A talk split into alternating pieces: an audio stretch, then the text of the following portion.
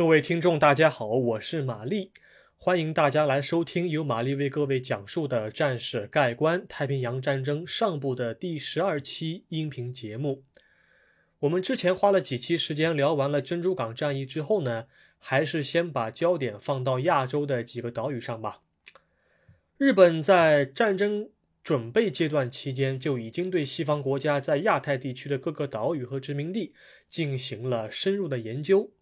为了获取必要的战争资源，以维持中国国内的战事和解决日本的危机，荷属东印度群岛、英属马来亚、巴布亚新几内亚、菲律宾等地都成为了日方率先打击的目标。请大家注意一点，我接下来讲述的许多战役，尽管在更新时间和顺序上有先有后，但是在历史上，日方对这些地区的入侵行动几乎是同时进行的啊。部分战役可能会牵扯到许多我们不太熟悉的地区，因此我会先简要的介绍相关地区的地理位置、民族分布以及太平洋战争爆发之前的一些简史。那么今天我首先来聊一聊关岛。我将花两节的时间来介绍关岛的简史以及日美双方在这个地区的部署情况。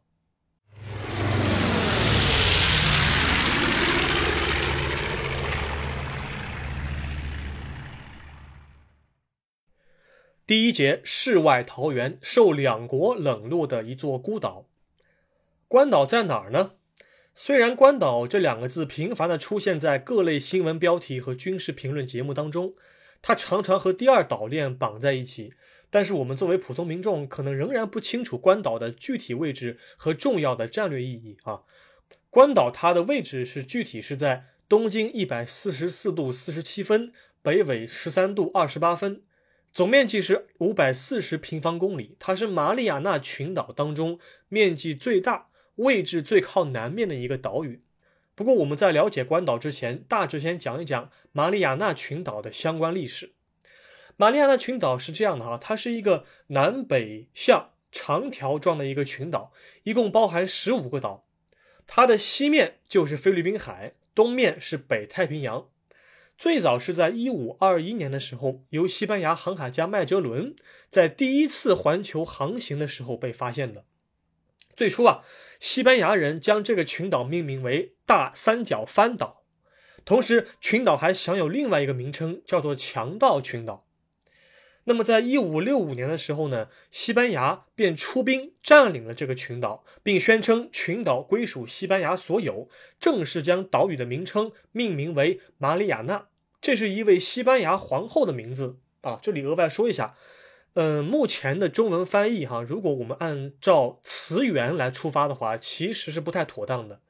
因为是这样，因为西班牙皇后的名字应当是玛丽亚娜，这个“丽”是美丽的“丽”，雅呢是这个典雅的“雅”，而不是现在所认为的马里亚纳，这个“里”是里面的“里”，雅是亚洲的“亚”。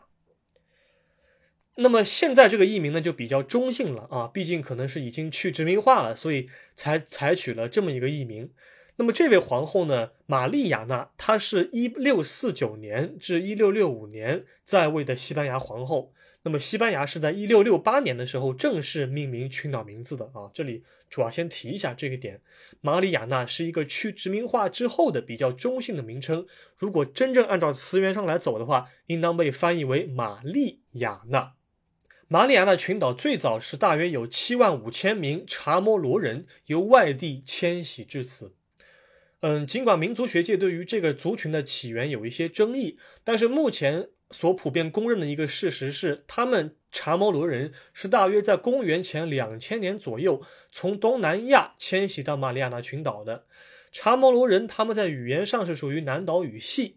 那么，比如说印度尼西亚、中国的台湾、马达加斯加、新西兰、菲律宾等地的土著和他们基本上都是属于同一个语系的啊。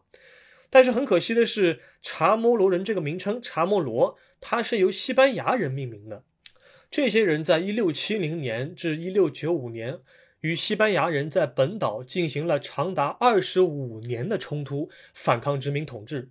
但是西班牙殖民者对该族人进行了残暴的屠杀。几乎是面临灭种的危险，所以到现在纯种的查摩罗人已经基本上找不到了，几乎都是拥有西班牙血统和菲律宾血统的。在西班牙人与查摩罗人的热战结束之后，关岛就一直是被西班牙人所统治。但是久而久之，由于关岛与世隔绝的地理环境所致，岛上的西班牙人对世界在19世纪末产生的深刻变化毫无所知。1898年美西战争爆发之后呢，美国海军向菲律宾的马尼拉派了一条防护巡洋舰“查尔斯顿号”，舰长是美国海军的一位少将，叫亨利·格拉斯。亨利·格拉斯呢，他表面上是要前往菲律宾，但是他的另一个秘密任务是要夺取关岛。那么，当这艘防护巡洋舰与其他三艘随行的运输舰在1898年6月20日到达关岛的时候，西班牙人并不知道美国和西班牙已经开始宣战了。查尔斯顿号向西班牙人所驻守的堡垒开炮，结果西班牙驻军司令。一个人走出来说要感谢美国人放的礼炮，因为堡垒当中没有足够的弹药，所以西班牙人无法使用礼炮回敬美国人。那么，之所以会出现如此荒唐的一个场面呢，是因为当地的西班牙驻军在一八九八年四月之后就没有收到外界的信息了。他们在六月二十日之前没有收到美西两国已经开战的消息。美国海军发现关岛的港口当中只有一艘日本的商船，一艘拿来练手的西班牙舰船都没有，实在是感到没劲儿。那么失望的水兵、惊讶的西班牙人、好奇的当地土著的查摩罗人，这三者的组合几乎是和平的、快速的完成了关岛主权交接仪式。美国人便在第二天，一八九八年六月二十一日的下午就正式接手关岛了。关岛除了在19世纪末被西班牙人所冷落之外呢，20世纪初的美国人也没有对它引起足够的兴趣和重视。因为西班牙在美西战争中战败，因此除了美国占领的关岛之外，马里亚纳群岛当中的其余岛屿就被西班牙人卖给了德国人。但又因为德国人在一战当中战败，因此国际联盟就在一战之后将这些岛屿委托日本来管辖。这些被占领的十四个其他的岛屿被称为北马里亚纳群岛，其中塞班岛是这些岛屿发展的重心。那么，直到太平洋战争爆发之前，马里亚纳群岛当中的其余十四个岛都是由日方占领，唯独关岛是由美方占领的。在一八九九年，美军在关岛的中部西海岸当中的皮蒂地区修建了一个海军船坞。并于两年之后，在苏美地区修建了一个军营，供美国海军陆战队的官兵驻军。那么，直到一九二二年之前，美军已经在现有的设施之上修建了一座装煤站和六座六英寸的岸防火炮阵地。岛上也有海军陆战队的水上飞机部署。但是，由于一九二二年华盛顿海军条约的规定。那么日美双方都答应了对方，不得在马里亚纳群岛的各个岛屿上继续修建堡垒以及防御工事，所以在关岛上的防御工事的修筑任务就被迫搁置了。美国呢是在一九三零年的时候拆除了之前修建好的岸防火炮阵地，并在次年一九三一年撤回了部署在那儿的水上飞机。但是是这样，尽管美国做出了遵守条约的诚意。但是日本呢，却在之后退出了国际联盟，这又迫使美国不得不重新考虑关岛的部署计划。那么，在太平洋战争爆发之前，因为各类原因，美军并没有在关岛兴建大量的军事设施。我觉得主要有以下三点啊。第一点就是美国国会内部啊，对于关岛兴建的意见不统一，导致设施建造计划无法快速的落地。第二。美国国会其实是在心理上害怕，在关岛兴建军事设施之后会激怒日方，让日方抓住了进攻关岛的借口。因为这个时候的日军他已经发动了九一八事变，横扫了大半个中国，并且美日两国走向冲突的步伐已经无法阻挡，太平洋战争爆发只能是时间问题。所以美国国会就十分小心谨慎的不在关岛进行可见的一些修筑工作。第三点，美国呢还有一个假设，他们认为一旦太平洋战争爆发，关岛会首先陷落。因此避免在关岛部署过多的军队，能够减轻开战之后落入敌手的一些损失，比如情报，比如一些武器装备，比如说是一些物资。言下之意，关岛已经很可能在那个时候就已经成为了美国人率先准备牺牲的一座岛屿了。到了一九四一年五月，防御设施的建筑的进度有所加快，但是收效甚微。面对准备充分、训练精良且战略主动的日军来说，关岛上的美军投降也只能是时间问题了。好，我在这一节当中简要的介绍了一下关岛的简史啊，被西班牙人所统治，二十世纪初被美国人占领之后呢，美国因为各类的原因。没有对关岛的防御设施展开大规模的修建计划，那么以及关岛它的原住民以及它的地理位置的一些基本的信息，跟各位介绍完毕了。我们在下一节当中将会来介绍关岛在开战之初的日本的入侵计划以及美国的守备情况。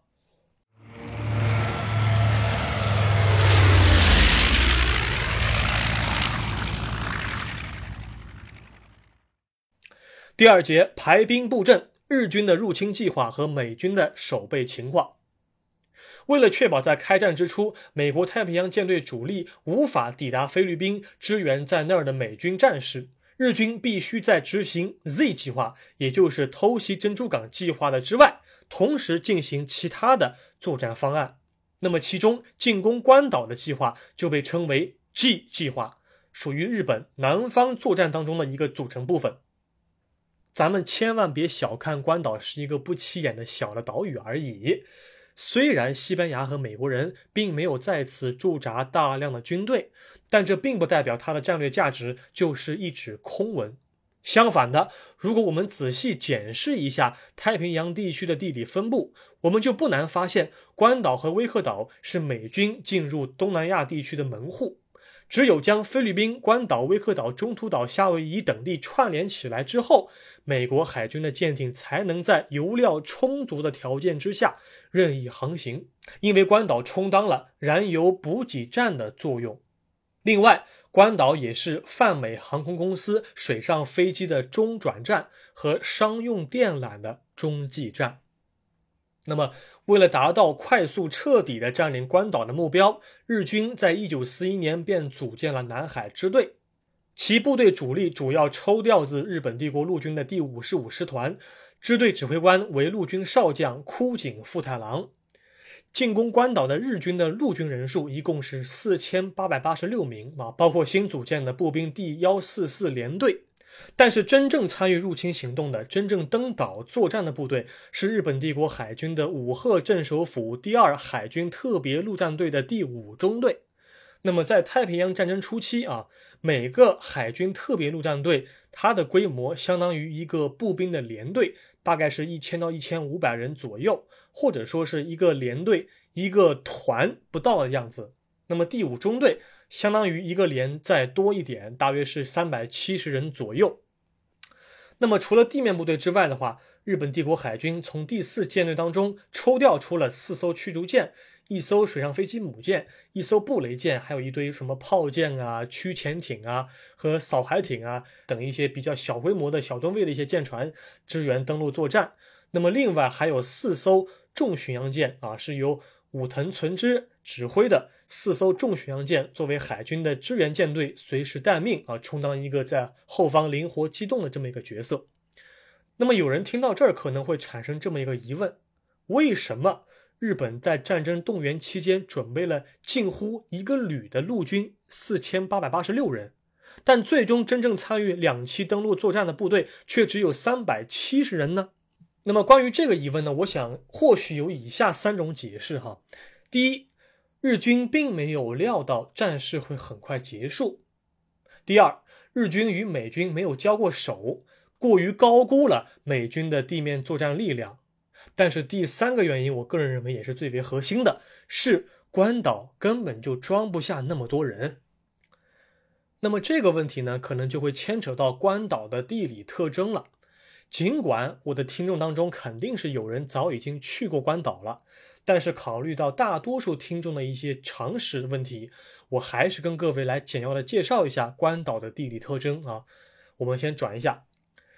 那么虽然说关岛是马里亚纳群岛当中面积最大的一个岛屿，但是当时岛上的每寸土地并不都像今天这样经过了城市化的开发。